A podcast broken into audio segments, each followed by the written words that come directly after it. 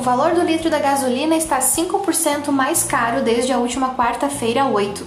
Segundo informações do presidente do Núcleo de Postos de Combustíveis de Xanxerê, Rafael Siviero, o aumento deve ser de 10 a 12 centavos por litro do combustível e deve ser repassado ao consumidor ainda nesse mês. Ainda segundo ele, alguns postos do município já repassaram a diferença no preço a partir desta quinta-feira 9.